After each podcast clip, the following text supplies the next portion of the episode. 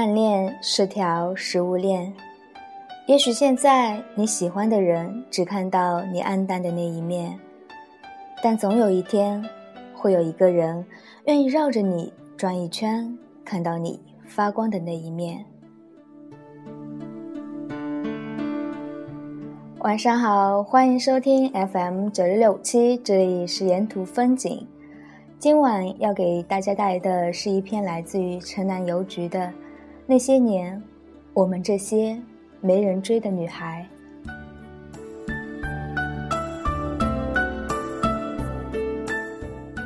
最近，台湾最火的电影《我的少女时代》，就是那些年我们一起追的女孩的女生版。可是我一直想写的是那些年我们这些没人追的女孩啊！我的青春期简直就是一部血泪史，那真是一段漫长又黑暗的日子啊！说的好像我现在已经走出了黑暗似的。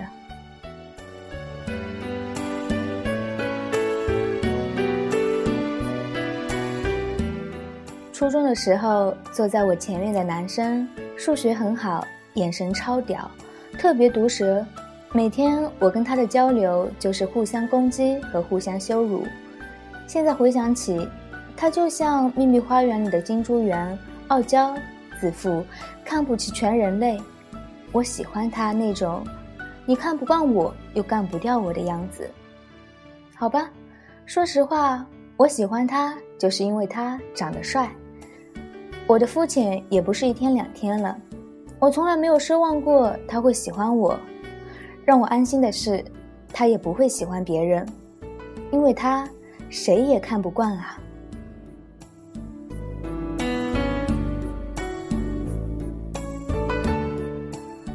初中二年级，班上转来一个女生，从大城市来的，高挑、清纯。气质脱俗，能把一切艳俗的颜色都穿出圣洁的味道。她顺理成章地成为很多男生心目中的女神。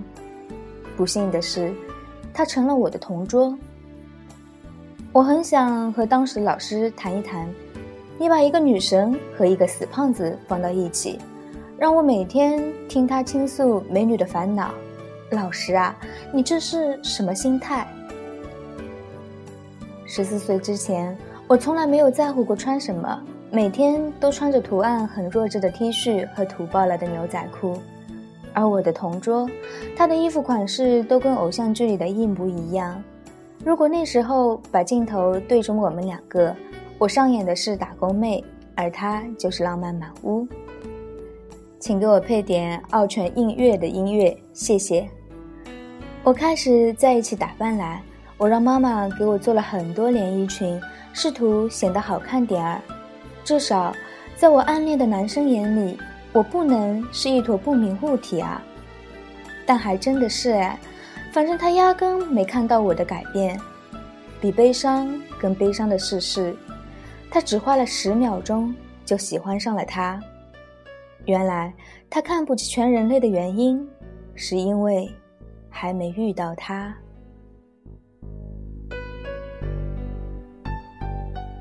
学校辩论队一哥的他，在女神面前简直就是个结巴。有一次，他给女神讲了个笑话，女神当时正感冒，一笑就冒出巨大的鼻涕泡，场面极其尴尬。我内心有点窃喜，我也是够猥琐的，这下子男生总该幻灭了吧？他对女神说：“你好可爱啊！”我擦！十四岁的我还不懂得一个人生真谛，只要你长得美，什么都可以原谅。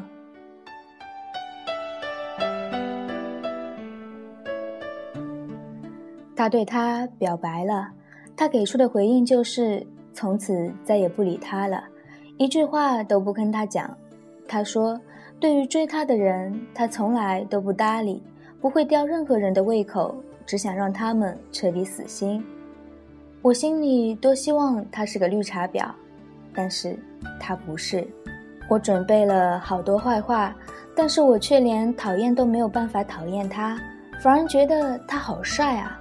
换现在，搞不好我已经被掰弯了。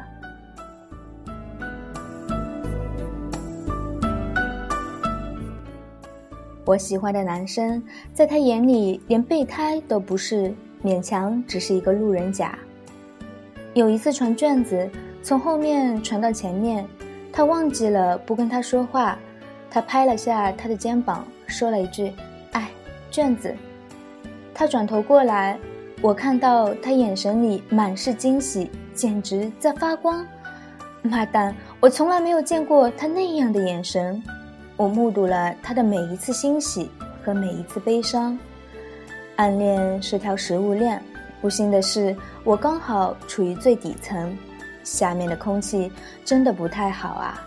我暗下决心，老子再不会喜欢不喜欢我的人了。哼！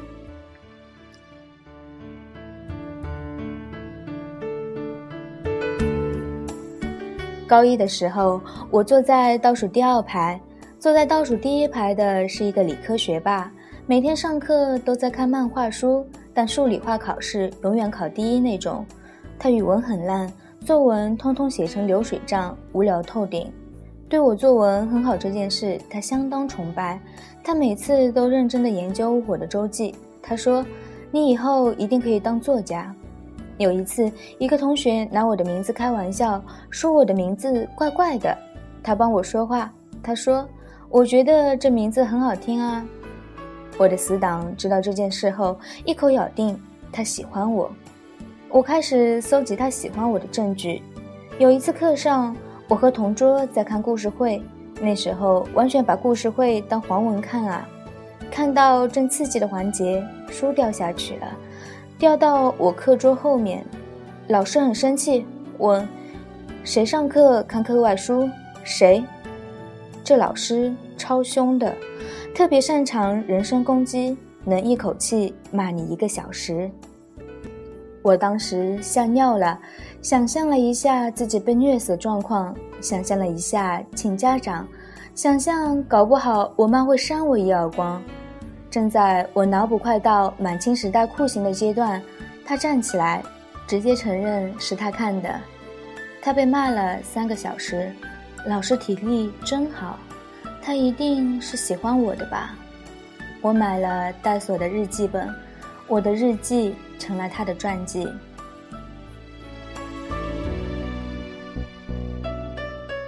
高二的时候分班了，他念理科，我念文科，他送了一个相框当礼物，很丑的粉色，我觉得那是全世界最美好的东西。那时候，我们唯一的交集就是每天做课间操的时候，他们班就在我们班旁边。当你喜欢一个人的时候，眼睛是自带 GPS 的，不管有多少人，总能一秒钟就找到他。我每一天都为了等待这一刻，可以正大光明的看到他。有一天，我听到一个消息，说他喜欢一个女生，正是我的名字。完了，他告诉大家了，怎么办？所有人都知道了，太高调了，太高调了。一面责怪他，一面暗爽。上课时，我会兴奋地掐自己，完全听不到老师在说什么。作为学霸，第一次站起来，不知道老师提的问题是什么，嘴角莫名其妙就上扬了。同学说：“老师问你作业的事情呢，你笑个屁呀！”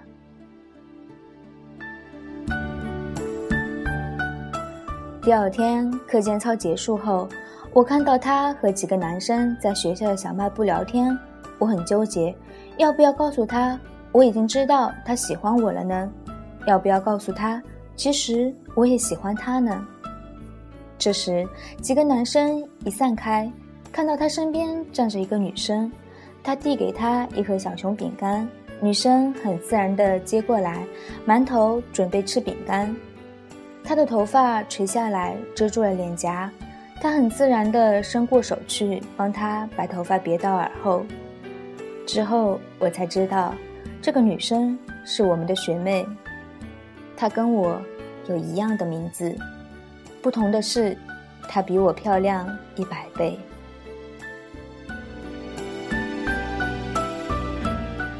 我鼓起勇气去问她，为什么不喜欢我，却对我那么好？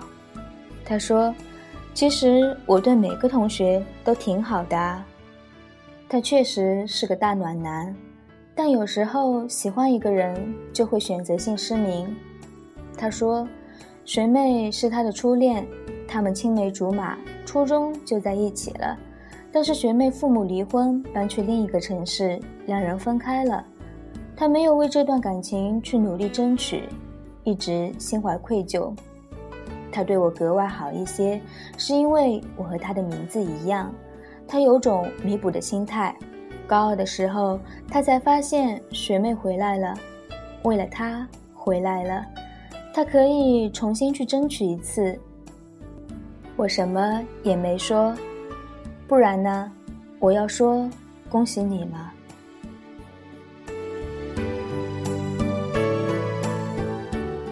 那是第一次，我恨上了自己的名字，我恨自己的样子。我恨自己自作多情，我恨自己的存在，我恨自己的一切。发现喜欢的人不喜欢自己的时候，我们往往不是否定对方，而是否定自己。这个伤痛太痛了。我吃了麻辣烫，吃了凉皮，吃了羊肉串，吃了牛肉烧饼，吃了草莓冰激凌，我快把整个世界吃下去。才勉强治愈了。作为一个吃货，一切伤痛都靠食疗。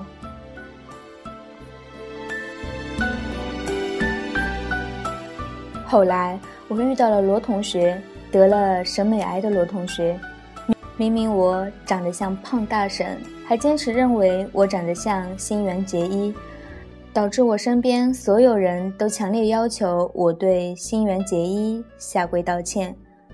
我们都结婚十年了，他的审美癌还没痊愈。也许现在你喜欢的人只看到你暗淡的那一面，但总有一天会有一个人愿意绕着你转一圈，看到你发光的那一面。对于那个男生，我很想怪他。可是学生时代，我们多多少少都做过这种昏庸的事吧？因为喜欢一个人，对所有与他相关的事都格外的友善；因为不会爱，所以掌握不了分寸。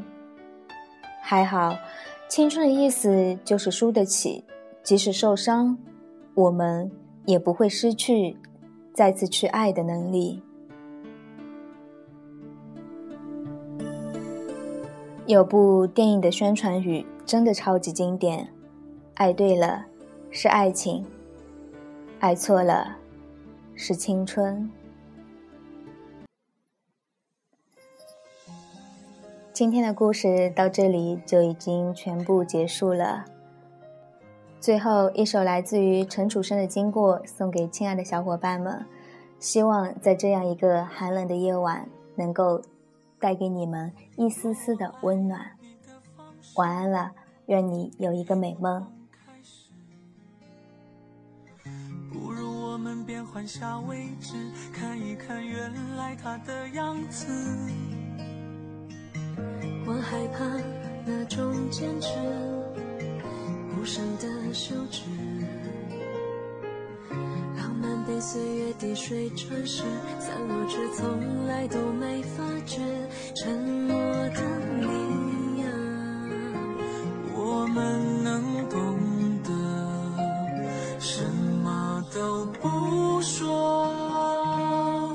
如果这生命如同一段旅程，总要走过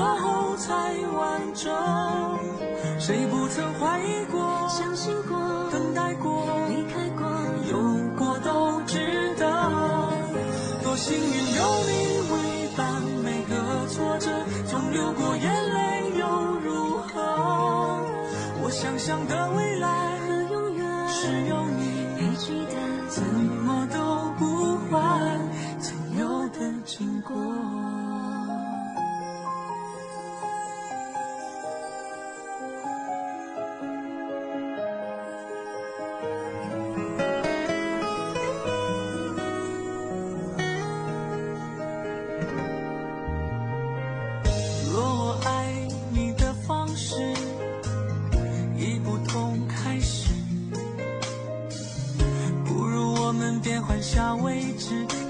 看原来他的样子。我害怕那种坚持无声的休止，浪漫被岁月滴水穿石，散落却从来都没发觉。沉